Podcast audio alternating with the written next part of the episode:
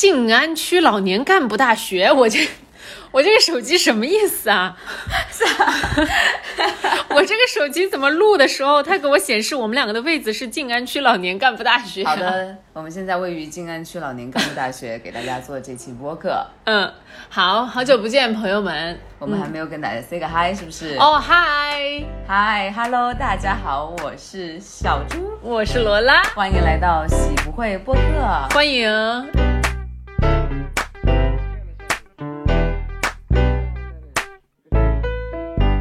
呃，庆祝最近我们那个粉丝涨势比较的好，真的是很高兴。喜人，对，喜人喜人，希望大家这台可以继续快，更快一点。我们要对更更加就是更加勤劳的更新。对，希望大家给我们留言。然后我我们更新，大家留言就是我们更新的动力。是的，是的，是的呢。嗯，好，嗯，我们其实最近想，刚才在说想要讨论这热点，虽然热度已经过去了，但我们还是有点话想要说，就是之前的那个上海名媛群拼单的这个事件。嗯，是，好像大家都是特别，就是我觉得这个事情发酵也是特别有意思，就是因为一篇文章，然后大家就知道，呃，就是有一些。嗯，就还引起挺大反响的。而且我觉得很有意思的是，为什么他这篇文章就就引起这么大反响，就火了？因为你知道，其实每天会有无数篇这种类似的文章。是的。可能大家都对那种所谓的有钱人的生活、名媛这种很很好奇。没错。然后发大家突然发现了这呃这哦，看到自己看到那些名媛可能好多是拼的，然后我觉得大家可能心理上面有一种嘲笑和一种放松的一种感觉。嗯，对的。结果就是。我觉得有那么一种心态在吧，所以还蛮有意思的。然后后来我们大家开会，呃，不是开会，靠，就是我们出去玩都开玩笑说我们去就是拼一个什么下午茶，拼一个火锅啊，或者是哎，因为所有的东西其实你想想不都是在拼吗？对啊，我们都是 A A 啊。其实我觉得也不能说人家名媛是拼出来的呀，人家不过 A A 制而已，很正常的，好吗？其实就是普通的 A A 制。但是其实人家哦拍了那么多照片，他也没有说这是我的，对不对？是的。其实围观群众有很多很多的想象，而且这个说明什么？就说明。不管是人们人家出于什么样的心态，我觉得很多呃网上的。呃，男的可能他真的吃这一套吧？嗯，有，就是有一些很多男生他是吃这一套的，或者是有很多的女生，她还是活在一个觉得哇，这种生活很让我羡慕，她还是要默默的，虽然不点赞，但心里酸一下这样。哎，你说到这个，我突然想起一件事，哎，我有个小学同学的一个一个女生朋友，她在北京现在，然后呢，她的朋友圈就是我的朋友圈里面的一朵奇葩，就是经常是各种出入各种就是半岛这种 level 的酒店，都不是普通五星。星级，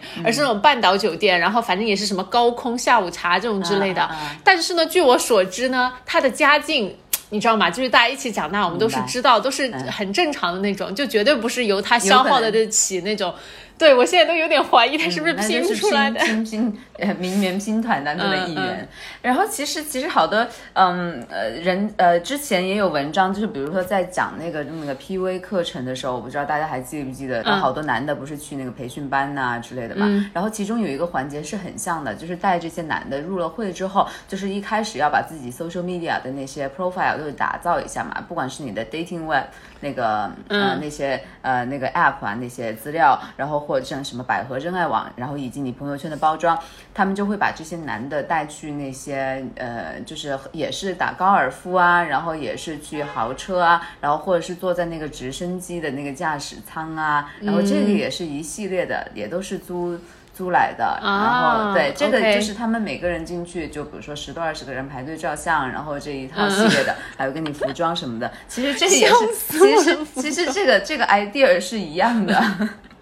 哎，你我跟你讲，飞机照相现在，因为现在很多基本上一二线城市都有那种飞机驾驶体验嘛，对，二九九就可以去体验一次，也可以去拍个照的呢。是的，其实你看，就是每个人都有很多拼单的需求嘛。不过其实呃话又在说，我希望大家知道，这些人不是真名媛，他们就是就是比较喜欢想要晒又炫，但是呢，其实知道自己没有真实的资本的那一批人。因为我其实之前的话在媒体工作，然后我当时工作那个媒体呢，它是属于。一个说白了就是一个富二代媒体，就是他这个媒体他是从英国过来的。那大家知道英国其实是有一个贵族文化的，有皇室的文化的。但这个杂志移植到中国来，我觉得就非常的奇怪，因为我们中国是没有真正的贵族的，真正贵族已经被打倒了，在文化大革命的时候。对，然后现在现在的这些呢，多半都是一些企业家二代，或者是说有一些甚至是暴发户。不是说这种不好，而是说我觉得我们中国是没有那种，比如说百年或者说是更长的时间的那种的真正的一个大家族和贵族的体系。所以他在中国呢，不过 anyways，我的 point 就是说，我以前在杂志呢也是认识了真正所谓的中国的名媛。那人家的话不是你这种。呃，炫一炫，晒一晒的，然后而且人家直接晒出来的珠宝都是那种几千万的，不是拼就买得起、拼得起的，因为你要拼，你每个人也要拼一千万，是不是？对，所以希希望大家不要吃瓜群众们理性看待，因为这都不是真的名媛。哎，我觉得其实我真觉得下午茶还也就还好吧，像我们平时就是几个人出去喝个下午茶，大家就都照个相，那不是很正常的事情吗？对，又不是我一个人在那里吃了全套。好的，而且哎，你说大家拼包包什么的，不是现在那么多那种奢侈品租赁啊什么的都有吗？哦，是不是？然后像美国，呃，他们就是拼起来去租那个。我猜是这样，或者拼起来怎么怎么样？因为像美国，比如说这种 rent the runway 这种租这种高高级奢侈品啊，或者是服装啊、包包的，早就已经有了。那就说明其实中国是这个行业正在新兴的发展。对，只是说这些人目前还是以私域在进行，没有一个 APP 或者是网站作为聚集地而已。反反正我觉得这个反事情反映出来，就是说他们会那么干，就是说明他自己有这个需求，那社会也有这个需求。对，还是有有观众，有人爱看的，有观众的。嗯嗯。呃，我们这个先讨论到这里，接下来我们要进入我们这次的正式主题。对哟，这次的正式 hair H A I R，在上次就已经预告过了，然后这个预告过了之后，我收到了一些反馈，表示大家就是听众都很期待这一期哈。好的，马上回来。Yeah, yeah, yeah, you fucking with some wet ass pussy. Bring a bucket and a mop for this wet ass pussy. Give me everything you got for this wet ass pussy. 好的，大家都知道，刚才罗拉小姐说的 hair 翻译成中文是什么呢？毛，体毛，对毛或者是体毛。那我就好奇了，所以说我在刚刚就是打开百度，然后我搜索了体毛这两个字，然后后面你的联想是什么呢？一个 就是体毛多怎么去除？我我念 top five 哈，体毛多怎么去除？体毛变多是什么原因？体毛旺盛是肾好吗？就是我觉得在这几个 top five 的问题当中，哈，就是就是反反映了大家几个问题。就是第一个问题就是说要怎么去毛的问题，然后第二个问题就是说体毛变多，就是大家对这个事情有焦虑，就是它它多或者是它旺盛到底是什么原因，就是怎么办？对，哎。你说到这个，我可不可以插句嘴？我刚才也随手打开了 Google，输入了一下 body hair，我来给大家练一下前三，也是 body hair trimmer，body hair removal，什么 body hair removal cream，都是在要去的。对的，是的。然后后，然后我这个最后 top five 呢，还有一个很特别中国特色的一个，就是问说体毛旺盛是肾好吗？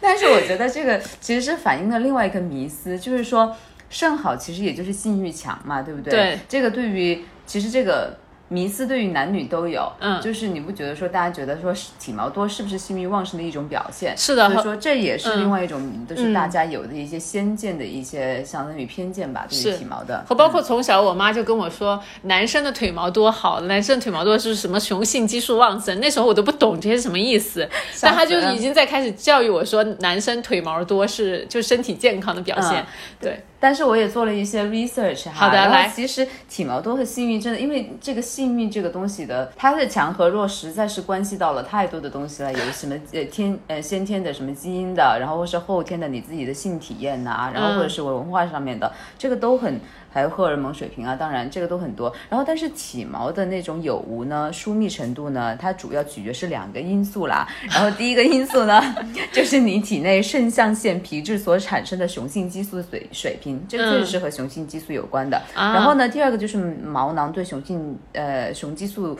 嗯，就是这个刺激的敏感程度，嗯。哦，所以说，要是你手体，首先是要你雄激素要分泌，然后还有一个就是你毛囊对于那个是敏感的，所以说它才发得出来，对，就是跟你的毛囊的那个生长也有关系，嗯。嗯，所以说就是我觉得可以可以说一下，就是体毛旺盛和性欲是没有直接关系的，只是和你的身体里面的激素水平，然后这个激素水平，我觉得又是各种各样的，有包括 DNA，有包括你后天你的一个心态和你的身体，太多地方相关了。是的，我其实就是说到要做这一期要做 research 上面呢，我觉得就是呃，我自己去看了一下关于就是体毛的这个历史，就是人，特别是女生啊，我觉得这男生咱们就不说了，毕竟在这个话题下面呢，他们是一个。比较占优势的群体，那我们呢是一个被社会讨论很多的，就是关于体毛这个的群体。我其实是想来跟大家分享一下关于体毛的一些 history。好，OK。好，其实呢，从很早开始，十七 世纪，对 我开始讲历史，就是说，说是古埃及的人呢，已经开始有那种用 wax，就是那种嗯嗯那个叫什么蜡。来去除一些体毛了，然后包括那个时候就是考古的也发现了有一些他们就是那种刮刀之类的东西是用来刮毛的，嗯，然后而且你你回想一下，我们看过那种文艺时期呃文艺复兴时期的画，嗯，描描画那种什么维纳斯啊那种裸体的美女，是不是都是无毛的？不管是腿毛也没有，而且他们的那个呃就是私处的毛也是没有的，嗯，好。但这个就是一些比较历史上面的东西，但是真正的就是到了女生，我们每个 you and me，我们想剃我们的腋毛，我们想剃我们的私处的毛的时候，其实是，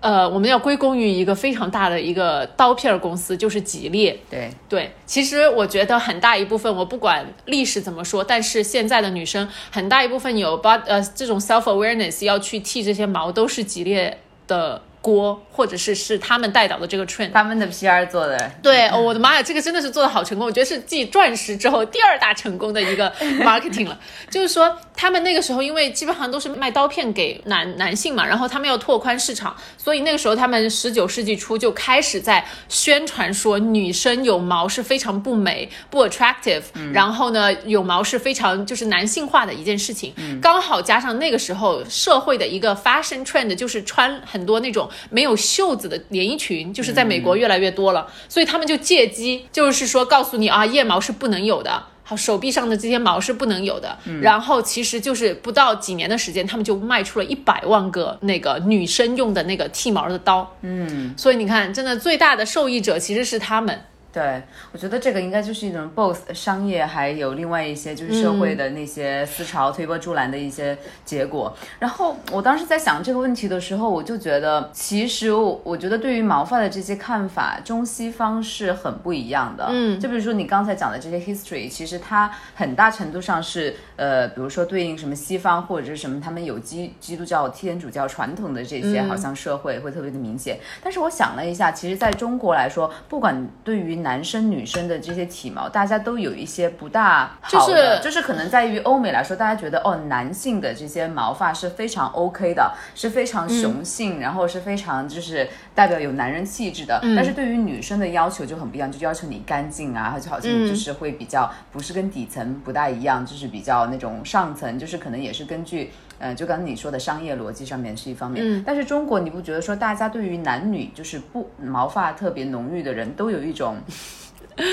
什么？都有一种都有一种就是社会有有所偏见，就是比如说大家会觉得啊那个大胡子，然后这个对，其实男生比如说很多胡子的，大家可能也是会对于嗯。你有一种对，然后女生也不会觉得毛发很多的男人或者是大胡子的男人是。嗯嗯，非常非常呃有吸引力的。嗯，而且包括像我妈一直宣传，我妈又来了，她会说女生如果那个唇毛很多，命会很苦。哈，还有这样子的吗？对的，就是民间就会有各种各样子关于就是体毛的一种的那种的偏见，没有，就是我我觉得啊。除了有一种是一个奇葩，就是韩国。其实韩国跟中国的社会比较像，它是唯一一个，就是我们在女生的私密处的毛越多，是越代表你的生殖能力很强，你很健康。就是其实又回到我们刚才那个话题，对，是的，是的，体毛和就是性欲或者是生育能力的一些连接。是，我觉得这个是唯一一个我所见过的，就是说宣扬说啊越多越好的。其他很多时候我觉得都是对，不管你是腋下的还是嘴巴上面的，就是我说女生啊还是腿上的都是。是一种就是比较偏歧视方面的一个看待，因为我会觉得在我们的文化里，好像把这个东西和一些兽性啊、原始啊这些这些呃联系在一起的。对对对就跟像比如说我们中国，比如说我们天朝上国，就是清代的时候，或者是更早见到那些从西方来的人，肯定有一个很大的特征，就是觉得毛多他们觉得毛比毛发比我们旺盛，然后觉得那个是更加原始的，就是没有进化好的，可能大家有那么样的一种连接在。嗯嗯，对，好，我觉得刚才讨论了一下，就是 in general 的这种毛发的这件事情，我觉得我们来细 narrow down 一点吧。narrow down 吧。对，嗯我们就来从我们女生的角度出发，我们就一个部位一个部位的探讨一下。嗯嗯，首先，我觉得我分享一下，就是我自己开始毛发处理的那个过程。对对对，因为其实我以前就是想这个东西是想的比较少的。我觉嗯得像比如说像以前呢，你从呃你没有这个需求，说实话，嗯就是你穿衣服什么的，就算是重庆夏天什么，就是我会穿就是短袖。所以说也是这个也是为什么我觉得可能欧美那边的女性她们更早的要接触这些跟脱毛就是去毛相关的。然后但是我的话，我我就真的以前一直是。青春期的时候就是短袖啊、长裤啊，所以说你根本根本就遇不到这个方面的问题。嗯，然后后来呢，就是嗯，后来去了美国念研究生之后，我觉得特别特别明显的一点就是，我看到街上，嗯就是各种各样的有那种 waxing 的，就是那些去毛、嗯蜜蜡对脱毛的那种小。呃，广告对那些广告啊，或者是那些店，而在当时的那个时候，其实国内我基本上在大街上是看不到类似的。嗯，那我最近几年我才觉得在上海有有兴起这样子的，对，呃越来越多的激光或者是蜜蜡脱毛了。对，对，是的。所以说当时的话，我觉得真的就是，呃，我就不敢去细想。嗯就是我觉得蜜蜡脱毛这个事情是一件多么的，就是哎，你刚才说到这个蜜蜡脱毛，就是我们又叫它 Bra 呃 Brazilian。那这个事情呢，我刚才忘了介绍一一个历史了，就是说其实它其实是八十年代从纽约兴起来的，有七个巴西来的女生姐 sisters，她们在纽约开了一家店，就叫 Seven Sisters 还是什么？你听上去它是一件很小的店，但是它其实是完全撬有点撬动一个女生脱毛历史的一个点，因为这家店当时 introduce 了这种新的形式，就蜜蜡脱毛，把这个脱蜜蜡脱毛就是发扬光大了，就是去体验了吗？你慢慢的就是被收割了吗？我在美国的时候没有体验呐，然后后来我真的是在国内了之后，因为这个是怎么开始的呢？就是我有一天我在，嗯、就是我的同事。然后我们一起就是出差，应该就是呃回回来的一个路上，然后我就她是同事，她是国外的女生嘛，是白人，然后她在那里打电话，她就说我要订一个那个什么什么 waxing 的然后然后我后来发，然后我就跟她聊这个事情，然后我就发现她其实每个月都做，嗯，就是他们有非常非常，就不仅是他，后来我跟其他的同事聊，当然他就是国外背景的一些同事，嗯发现这个在他们的生活当中就是一个非常非常普遍的事情，是的这是他们定期会做的一件事情。他们 wax 哪里？那个你的同事？私处，哦，OK，是、嗯因为一般现在就是说，据我的一个了解，就是说，可能私处是 wax，然后你的腿毛是用那个。剃刀给它剃掉，嗯，然后我也，你刚才讲的分享的你的，我也来跟上一下进度。我其实也是是在，包括我到念大学的时候，我都没有这个 self awareness，是说我一定要去处理我的毛，然后是直到大学那。就穿衣服可以更加开放了一点之后呢，我才慢慢的就觉得说我会去买一些刀来剃一下我的腋毛，因为我真的是觉得实在是不美观。但是我从来没有考虑过我私处的这个毛，或者是我的腿毛这些事情。然后直到是去年研究生的时候，我有一次在跟我们班上女同学讲话，不小心讲了一句说，我说我从来没有剃过腿毛，每个人震惊，你知道吗？眼睛就是跳出框的那种。他们说啊，你这么不用剃腿毛，你从来不剃吗？我把我的腿先给他们看，他说哦，你这个就还好，因为可能。亚洲女生普遍来说腿毛问题不是那么的严重，但是对明白他们来说，我那些同学基本上他说他每天都要 shave 自己的腿毛。哦，所以说这也是另外一个原因。对因为我去，其实后来就是我去也去做过那个体验过私处的那个 waxing，我跟你说，真他妈就是啊，疼都太疼了，真的是太疼了。然后他那些我不知道那些那些店的。我不知道这是 marketing 还是怎么样。他说你多做，他说你多做你就不疼了，就是你每个月都是我觉得实在受不了，每次像他们上刑一样的，嗯，那个绝对是上刑啊。对的，然后但是我又问了他们，我我以前以为就是呃，比如说那种其他种族的，就是白，比如说白人女生的毛，他们会比较好脱啊，因为感觉他们比较细软嘛。嗯。然后我们好多都还是就是亚洲人，对，是的，是这样子的。然后他说完全不是，他说中国人真的算是好的，他说你看到他们完全像个森林一样的、嗯张开。所以说我有点理解了，说他们好像必须要做这个事情。对，是出于一个对自己生理卫生健康的一个爱护。嗯因为说实话，可能只有这些专门的做就是蜜蜡脱毛的这些师呃师傅，他们会比较知道这件事情。那我是没有去看过嗯 女生的那个腿张开有多多少的毛发的，我只能够根据比如说我们原来军训洗澡的时候不小心看到其他女生的身体来判断对，就普遍觉得说中国女生就是还是在一个比较正常阶段。但是你刚才讲的那种情况，我真的觉得是可能它是会严重的影响到你的一个个人的卫生的。比如说，特别是在像要呃就是剃私处的毛兴起的这个这个时期，其实。就是说，比如在九十年代初，那个时候其实还是没有像现在那么好的洗澡啊，什么各方面的条件。嗯，那这个确实有可能是会引起一些对的妇科上面的问题。对，然后其实如果大家要我推荐的话，因为我想一想了一想，就是做 waxing 几次的那种经历，我的推荐就是不推荐大家做。因为我觉得实在是太疼，就是没有必要。然后后来我想说，我为什么要做这个事情呢？就是虽然说脱完了之后，哇，就真的很爽，就是就是对对对，就是你会觉得自哎，己从等一下，来没有你可以那么的光滑过。我觉得你可以就是从这里开始，你可以跟我们比较 detail 的分享一下自己的经验嘛，因为这个我没有做过，我觉得太痛了，我想都不敢想。真的真的，嗯我觉得我我我真的我是个狠人，就、嗯，对，我真的是个狠人。没有一一开始呢，就是你做体，就是我对于自己毛发的处理呢，经历过几个阶段。嗯嗯，就是首先肯定就是你的 concern 就是腋毛开始的嘛。对的。而且那个时候呢，你肯定就是那市面上有很多那种刮刮的，然后就直接刮嘛。嗯。然后问题就是大家都知道，刮过毛的，它的问题就是会越长越多啊、其实这是一个，我觉得这是一个你又是被收了智商税。是吗？不会越长越多，不会越长越粗，但它确实是刮的毛长得非常的快，就是哦它长回来长得很快。我的意思就是长得很快，就是你刮完了之后，你马上就能感觉到它就是很快了。嗯，当然它到底粗不粗、黑不黑，那我没有办法，因为我不知道。对，其嗯实并没有。我觉得很多你有可能是被现在一些外面就是激光脱毛的店教育的说啊，你不要自己在家里面刮，你会越刮越粗，越刮越多。其实不会，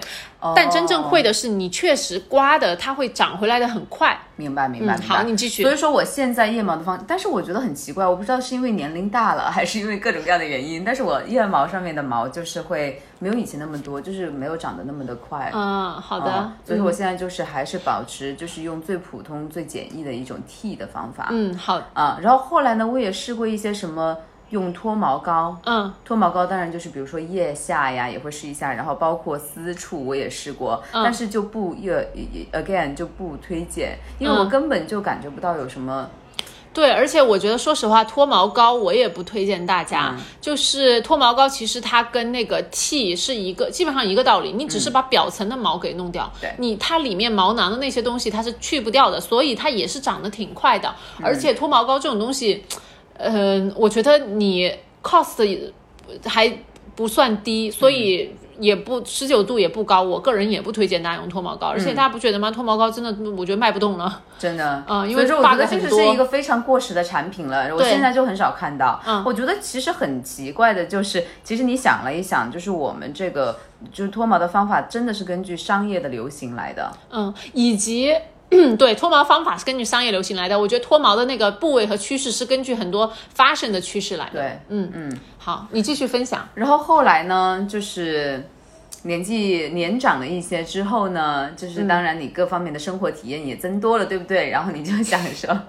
要不要下面的那个私处的毛发也应该怎么处理一下？嗯嗯，然后后来也是呃考虑过那种。呃，比如说用剪的呀，然后用刮的呀，然后后来就是提到了我就是，当然膏也用过嘛，然后后来就是 waxing 对。啊、然后哦，你给我一些 detail 的吧？我觉得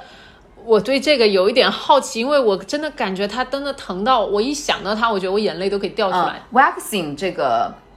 它的原理是什么样子的呢？就是说它会用蜡，一个热的蜡，然后把你放在你的毛发上，对然后这个毛这个蜡呢，嗯，就是是液体的，然后它放在你的毛发上面之后呢，它会冷却之后就变成固体，然后那个固体呢，就是把你的毛发所粘住了，就是它会紧紧包住它对，紧紧包住它。它不是，就比如说你的私处，它不是那种呃，比如说一块我。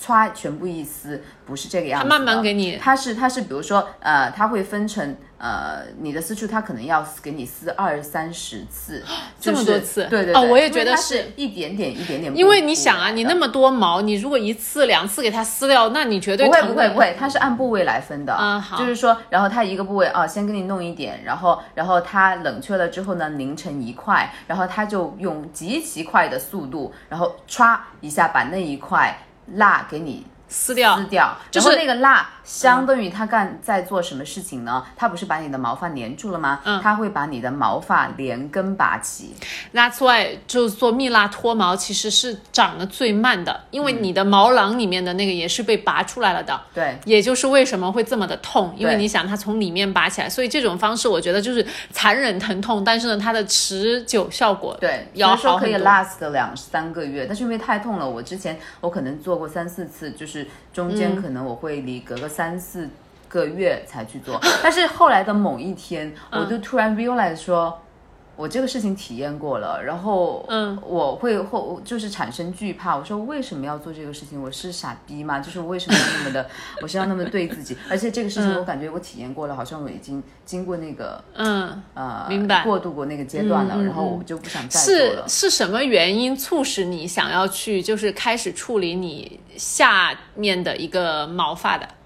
哎，我觉得这个就是一个很复杂的问题了。嗯，我觉得各个各种都有。嗯首先就是担心你自己会不会录出来的时候会不会不美观，嗯嗯。啊，然后要怎么办呢？就是你会觉得你有羞耻感。对我第一次有这种呃呃自我意识的时候呢，是有一次我跟呃一个男生的朋友，那个时候啊。可能可以算是男朋友吧。去旅行的时候，然后穿了那种就是比较露一点的那个泳衣，然后那时候我就发现我们在泡那种温泉，什么时候我就发现我的腿的两侧就会有一些毛露出来。当时那是我第一次就觉得我的天呐，我就觉得我自己。丢脸到一个我想赶快钻进去的那种感觉，那是我第一次有了非常强烈的一个 awareness，说我一定要处理这个毛。然后就是因为在这个之前，我其实根本没有想过，然后包括大学时候交往男朋友也没有，就是提出这方面要求或嫌弃过。因为中国人其实对下面的这个部位，我觉得特别是在那个年代，你想，哎，说的好像好像我很老，但是也就是我们念大学是多少，就是一零年差不多时候，一一二年的时候，其实没有那么多的，就是社会的一个不管是什么偏见啊，或者是什么样子，告诉我们要去处理下面的嘛，所以我自己也不会。但那次之后，我就开始意识到了。然后我就第一次我就去买了个刀，把它剃了个溜光。我还非常的记得我把它剃了个溜光的时候，我当时的心情，我觉得我有一种焕然一新的感觉，就有一个我今天很美，很 beautiful。我真的觉得那种体验其实还蛮神奇对的，就跟我做完 waxing 之后，嗯，就是我觉得那个是我全身最嫩滑的一块肌肤。哎，所以可能就是为什么即使那么疼痛，你还要回去。对，但是我现在就那个感觉我现在不做这个事儿了，嗯我会觉得说不值得，嗯嗯，就是为什么要那么的？我但是我现在在用另外一种方法，就是我在呃尝试激光嘛，嗯，对，你的激光是做全哪些部位呢就是就是私处，？OK，好的，就是私处这一块儿，但是嗯，你很有可能它还是不能够完完全全的把它嗯呃，因为其实我。我不知道是不是 marketing，他们会说你可能需要两年的时间，但是我只买了一年的，就是有几次，然后我会觉得说再说吧，因为我已经感觉得嗯它确实是有效果的。你要买包脱镜的套餐啊！我来分享一下我自己脱那个，就是用激光脱的那个吧。我就是做腋下，然后我现在到做到现在，基本上已经做了一年几个月的时间了。当然后面几个月我就去的不是每个月都在去了，我现在可能就只剩几根儿，但是那几根儿就是有点给我感觉打不掉。所以我就觉得说，我都有点半放弃状态，因为那几根儿其实就很方便。我现在每天洗，有时候我发现长长了，我洗澡的时候给它刮掉就好了。我觉得不要太过于执念吧，我觉得我现在好像已经过了那个嗯非常执念过过于有一点执念的了。但是我还是觉得，就是每天抬起手臂啊，就算是我自己一个人抬起手臂，就那么两三根冲出来，我觉得很好笑啊。是吗？那呃这个又涉及到就是说呃这个历史，因为你知道呃呃，其实，在前前呃前好多年的时候，比如说一四年的时候，美国就是 social media 有那个运动，就是包括中国也有嗯腿毛腋毛运动，然后后来一五年的时候，国内也有，就是让女生大家把自己的腿毛和腋毛照下来说，哦，这就是我们自己啊，就是一些自然的东西，我们就是应该，就是说。我们没有这个义务去做这个事情。我我我是我到现在我还是觉得是这样子的。我只是觉得说，因为我自己还是受了社会规训，我拉不下这个脸来、来留。但是我觉得别人敢这么做，我觉得牛逼，然后我觉得了不起。是，你看这些运动这么此起彼伏，就是一直来声声浪那么的大，和包括很多明星都加入这种阵列来秀出自己的那个，但是毫不影响我现在继续是被像吉列这种公司收割啊，继续是被社会的这种就是腋毛不美观的这种思想禁锢啊，因为我觉得我的一个审美体系已经进入了那个了经。建立起来，对的，就是已经那样子了。我不可能就是说现在觉得啊玫瑰花不美丽，或者是说腋毛很美丽了，就是已经那样了，没办法了。所以我现在就是是说我的腋毛基本上现在是属于溜光状态，就是就很干净。然后我也我有一次我还记得，就是就是这个夏天，我看到我有一个同事的女生，她可能她穿了一件没有袖子的衣服，她是完全没有处理她的腋毛的。我当时第一反应是我真的是觉得有点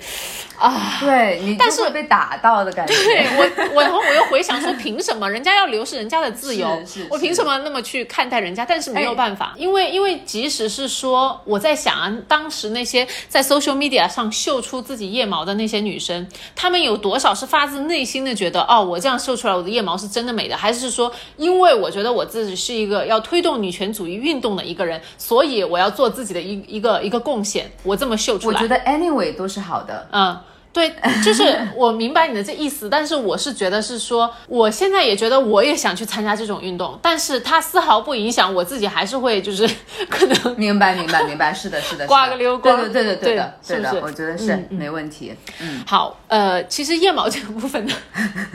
我觉得，呃，就像我刚才讲的，就是这个部分和包括我们的那个，像现在很流行脱什么比基尼线嘛，这真的就是跟一些时尚的 trend 相关的，就是脱腋毛这件事情慢慢的兴起，就像我刚才讲的是。比如说，像美国九十年，呃，一九二零年代那个时候，慢慢开始有很多那种没有袖子的连衣裙了，所以大家觉得哦，腋毛露出来不美。那剃比基尼线呢，也是因为就是在那个叫什么，哎，我忘了，八九十年代的时候，流行开始穿比基尼了。嗯，然后那个时候大家就觉得，哦，我的腿的两边的毛一定要弄干净，不然不好看。其实我觉得它还是跟一个时尚的一个，嗯，就是发展也是挺相关的。其实我这个我也想到说，就是他们男生有任何任何想考虑过他们自己怎么处理自己的毛吗？哎，你别说，就是除了哦，这个很多男生会考虑自己的蛋毛。interesting 了，我又记得说，好像人和人确实是不一样，可能他们比较在意的就是有胡子，他肯定会打理脸上的毛嘛。嗯对然后呢，每个人确实不一样，有些男生也会对自己私处的毛进行处理，但是我觉得，我我我。我自己的猜测哈，我觉得很可能是对 百分之九十九点九的中国男生 不会做这个嗯，事。对对，我也觉得是，嗯，我我也是处于猜测，因为哎，不过确实自己也有好几年没有，呃，那个后面的话就低调不要说了。当然对，对，当然当然。但是我觉得是讲实话，就是。除了近几年，可能在一二线城市，女生开始慢慢意识到自己对私处毛的一个处理，我觉得很大一部分有可能是市场的一个宣传和包括一些店的教育，说，哎，女生有私处毛是不好的，因为比如说来姨妈的时候你会怎么样，沾到不卫生、不干净，有很多细菌。然后，但是其实相应的，我觉得对男生没有这方面的一个教育和一个 concern。另外就是说，为什么说到私处毛，特别是就是在欧美那边那么流行，就是说要把它处理干净，是因为我觉得他们有 lice，就是那个虱子，还是叫什么不。就是什么呃那些问题，就是那种寄生虫的问题。哦，还有一个问题，我觉得我们刚才是。刚才说漏了，就是说也是另外一个影响，包括我觉得这个也影响到了我以及一些很多男生，就是小黄片，就是你知道小黄片里面对自己毛发的处理方式也是很有意思的嘛？嗯哼，请讲。啊、就是你知道小，你知道小黄片里面，就是大家可能知，但 是就是 哎欧美的小黄片和亚洲的小黄片对于毛发的展现方式是不一样的，对不对？你知道所有欧美的小黄片，不管是男女，都是光光滑滑、干干干净净的，所以说或者或者我插个嘴，或者他给你那个上面女生，她会做一个 shape 出来，对。它是一个什么 diamond shape，对一个小方形，但是它其实大体的下面就是干净的。而且那个 shape 都是上面的 shape，而不是下面。下面怎么样都是光滑的，那个 shape 可能是在上面的那个嗯部分。然后呢，我觉得可能，而且那里面男生也一定是光光滑滑的。哎，基本上都是，嗯或者要不然就是 trim 的，其实很整洁。对的，所以说我会觉得说，比较欧美，比较喜欢看欧美挂的那一块男生，他们就会很 concern 自己的那个毛发。和包括其实真的，我觉得很多西方的男男朋男生朋友们，他会想要要求自己的另一半是。对，这个也是你想，就是他们这个文化会影响他们制作小黄片的方式，而小黄片的方式呢，就是会进一步的影响现在的这个现实生活中的男男女女怎么样看待自己的毛发。没问没没毛病。对，然后但是呢。呃，欧美这个你看干净，你会觉得干净是美的。你看多了，对不对？是的。然后如果说你就转为看，就是看日本的，我觉得特别是在就是日本的这种教育下面长大的中国男女生，可能就是对下面的毛发就是真的是，因为因为其实小黄片就是非常 sadly unfortunately 非常不幸的是我们这边第一手的性教育。嗯，对。没没没没错，对，所以说很多在国内的中国的男生女生，就是如果看日本小黄片长大的话，那就是对毛发没有私处毛发没有什么要求。其实我觉得日本它这个也代表了整个，比如说有点像我们亚洲的文化，因为其实中国一直以来和包括像我觉得日本、韩国都对下面的一个毛发，其实大家是没有那个这么大的一个 concern 的。我觉得除了一些是历史我们的一个历史的原因，然后一些包括我们宗教上面，其实也没有这些这么的。的一个规定，然后另外的话也是，我觉得基本上 in general 亚洲人他没有像欧美人会长那种寄生虫，就那种 crab 什么 lice 这些 concern，所以其实我们不管是出于每一个目的，就是是的，可能这方面也没有这个需求。嗯嗯。然后最近之所以，比如说像小猪有那么多，包括像我自己去做激光那个美容院，有很多人就是特别多私处的那种套餐，很多都是商家为了赚钱嘛，这又是另一个激烈的故事了。没错没错没错。然后现在出了好多呃，就是各种各样日本的呀，或者是各种人技术，还有什么以色列的那些什么技术啊，就很多。然后除了这种，你去这个这种呃专门的地方，他们用的是大型的机器给你脱。然后现在他们还在推的是那种什么，是那种小型的脱毛仪，对，是你自己可以操作，两千多块钱的那种。对，各种牌子的，在淘宝上现在卖的很火。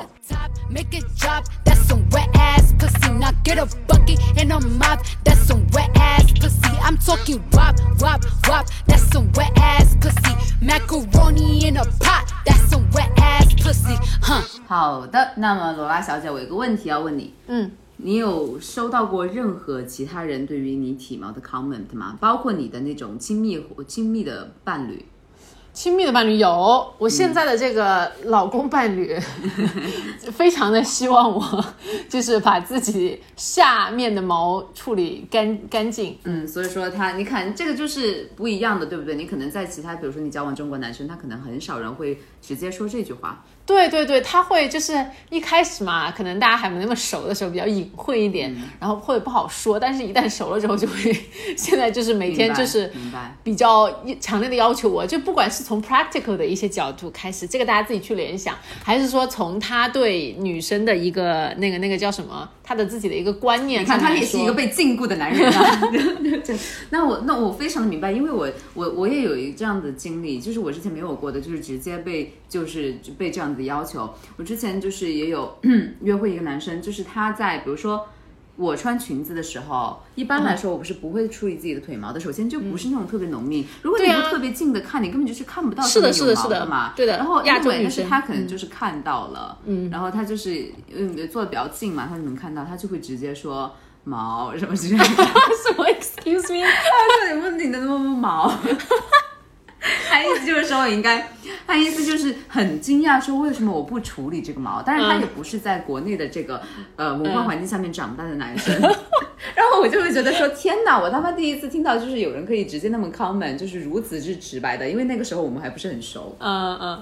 他就会直接 comment 这个事情，然后我真的是有点气恼。然后呃，首先一，为什么你要那么说？首先二，这是我自己的事情，就是我我对吧？然后他可能说了之后，我就会产生一些焦虑啊之类的，对，或者是非常的那个自己就觉得很。自卑自责的那种，我就是这样，就是很不 appropriate。为什么你要？而且而且而且，其实现在就是大家不是对于那种身，对关于自己身体的这种评价有点敏感吗？嗯。但是我后来就是慢慢就是把这个事情 let go 了，就是我会觉得说，哦，既然别人真的有那么 specific 要求，我也不是完全不能去做嘛。其实这个是在于说大家互相的一种对。对一些 comprom，对一些、一些妥协，然后一些有商有量的一起来做事情，然后我会觉得说，哦，既然你有这个要求，那这个这件这件这个事情好像也不会花费我特别多的这个时间，那我一两周处理一次，我觉得也还是可以接受的。看自己怎么想，因为有一些人女生她可能会上升到一个你不 respect 我，这是我自己的一个人生的选择，一些什么女权主义。因为因为一开始我当然是有这么一个的，因为因为没有人会直接给我这个 comment，而且而且。而且我也不是全腿都是毛，好吧，就是就是有一些嘛。但是我觉得像我现在的话，我不会被，比如像我现在我很亲密的这个 partner，他跟我提出这些要求，所感觉就是 offend 到，我是会觉得说我会去配合他的。嗯嗯，因为其实就像比如说，我觉得嗯，他如果他要留那种小胡子，我会觉得很难看。我希望可以就是不要有。哦，所以说其实 就是这个 feedback 这个系统，我跟你说，就主要就是你要是双向的。就是说不不能是只是他提要求，然后你不喜欢的你也要说，你希望他能够改变的你也要说。对，因为其实就要看你们两个人的关系走得有多近，然后你们打算就是这个人生互相伴随有多长了。就是假如说你你比如说你老公非常觉得啊他不想你有有下面的毛，然后呢他一直不说，你觉得他忍你三十年这合理吗？肯定不行啊。而且而且我跟你说那个男生他不是说毛，他直接上手开始捏。我的发。不，他其实也没有直接说，他直接上手开始捏，他意思就是说，怎么回事？好的，现在没跟他在一起了吧？啊，现在这个人在 dating 了，在哦，好好好，OK OK，希望 dating 的比较好。但只是我觉得，就是我我我理解这种啦，就是虽然我们今天讨论了那么多，不管是从历史还是从个人什么角度之之呃这些话题，但是我也很理解，就是有这种。Expectation 或者是有这种要求，只是说男同学们如果有听在播客的男同学们，你可以说这个话的时候稍微找一个更聪明的办法。嗯，而且而且我觉得大家其实可以伴侣之间可以大胆的开始谈论毛发这个问题。对对对对对，我觉得是的，因为是一个是增进感情，还有一个是增进。就互相之间的情趣，然后哎，对我真的觉得是多了解自己对于这件事情的一些看法，我觉得这个是很有好处的，对于关系的发展。不过我不得不说，真的是对于女生来讲，就是处理下面的毛，现在因为基本上我采用的方式就是刮嘛。但是真的这个长得太快，而且这样就很容易就是那种 那种小胡扎出来的时候哦，其实这个对女生的要求来说还是挺真的是是是肯定有不公平。我偶尔就是我心当然不公平的事情很多，就是我想想想到还是会愤愤不平，但是又怎么办呢？就是我很。真的是尊重那些就是很敢，就是保持自己敢去晒自己的腿毛，敢去留自己的腋毛的女生。但是如果说对于就是有 有有有想法去处理自己毛发的女生，然后不管是因为你自己的个好，还是伴侣的这种啊要求也好，呃，还是要去选择就是适合自己的，然后还有是那种安全的，因为我知道有一些不大可能不大好的一些产品啊，然后啊还有一些方法呀，对。我觉得最后来可以分享一下我们关于去除这些毛发上面的一些心得吧。其实我觉得最安全、最快也最省钱的办法就是。呃剃的，你去买一个比较安全的女生专用的那种刮毛刀。那这种刮毛刀现在一般设计的呢比较好，就是说你不管是腋毛、腿毛还是你私处的毛都是可以弄掉的。然后自己用使用的时候小心一点，因为包括像现在很多刮毛刀，它可能两边还会有那个香皂，所以你一般剃的时候还有很多泡泡出来帮你润滑，所以你剃的也会比较顺畅一点。然后呢，好，包括另外就是接下来就是说我们我和小朱刚才谈到就脱毛膏，这两个这个东西是我们两个其实现在都不是很推荐的，嗯，那不仅有味道，而且我。始终觉得化学用品非常的多，就是你这是化学剃毛嘛？然后我个人就是不太喜欢这种方法。另外第三种说的是激光，那激光这个的话，就是也是就不要去那种一看又做美甲又做纹眉，又做激光脱毛，我觉得很可怕呀。就是你如果说选择一家专门做激光脱毛的地方，其实就是也可以，或者说去一些医美医院啊什么的。对，现在还是选择还是比较多的，但是也就造成了选择多。市场就特别的不规范，所以说我觉得还是要特别的慎重。对，或者是说，就刚才又提到了那个脱毛的仪器，就其实我觉得啊，为什么没有脱毛仪来赞助我们这一集啊？这时候就可以来个植入广告了。但是我是真的是觉得，如果你有这些去外面剃不干净的 concern 的话，其实就是一个脱毛仪器，我觉得好像现在也觉得还蛮好的，就是。你你去外面，比如说你做一个什么腿加腋毛什么的套餐，我觉得也蛮贵了，好好几上万。我跟你说，其实最最贵的就是私处。对，私处是完全是他们，我也理解，就是剃私处就是会比较的复杂一点，然后另。因为可能大家不是知不知道，私处它其实是分好几个地方的嘛。然后哦，对对对对，有一些人是菊花部位。对，这个都是算在套餐里面，一般都是一套的。那个是叫 VOL 嘛，然后还有另外一个。对，因为 V 就是 V 部分，然后 L 呢可能是就是大腿根部啊，然后对，然后另外一种就是呃，就是我们说的那种那种脱毛的那种激光的仪器，因为就是我也去看过一些知乎科普的文章，就是说那些仪器呢，应该基本上还算是你只要是买的有信赖的牌子，基本上还是挺靠谱的，就可能是时间稍微慢一点，因为它毕竟发射出来的那个光不像是你去美容院用的大机器做的那么强。对。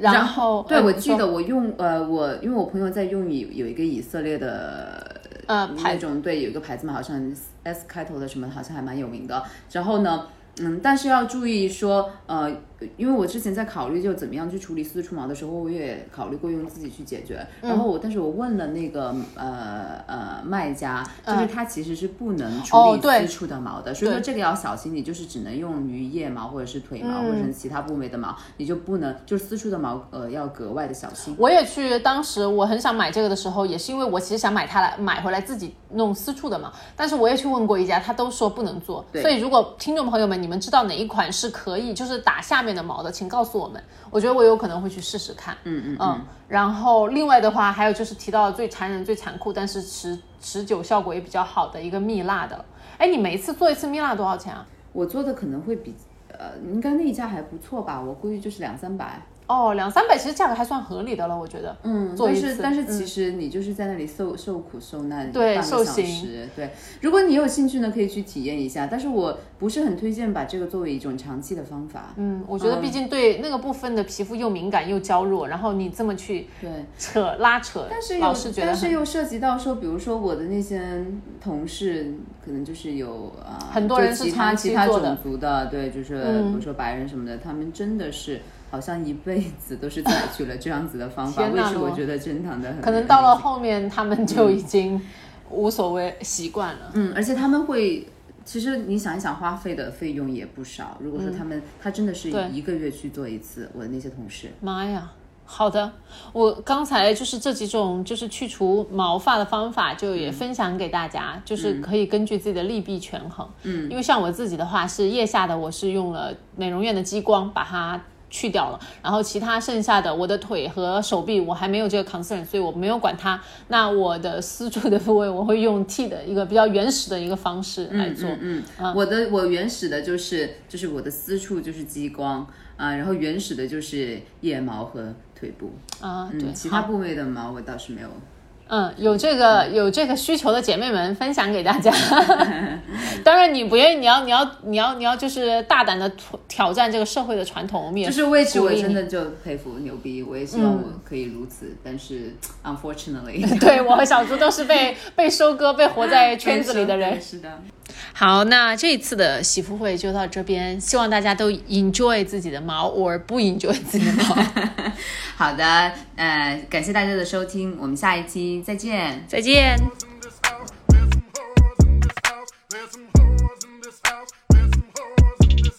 There's some hoes this. There's some hoes this. There's some.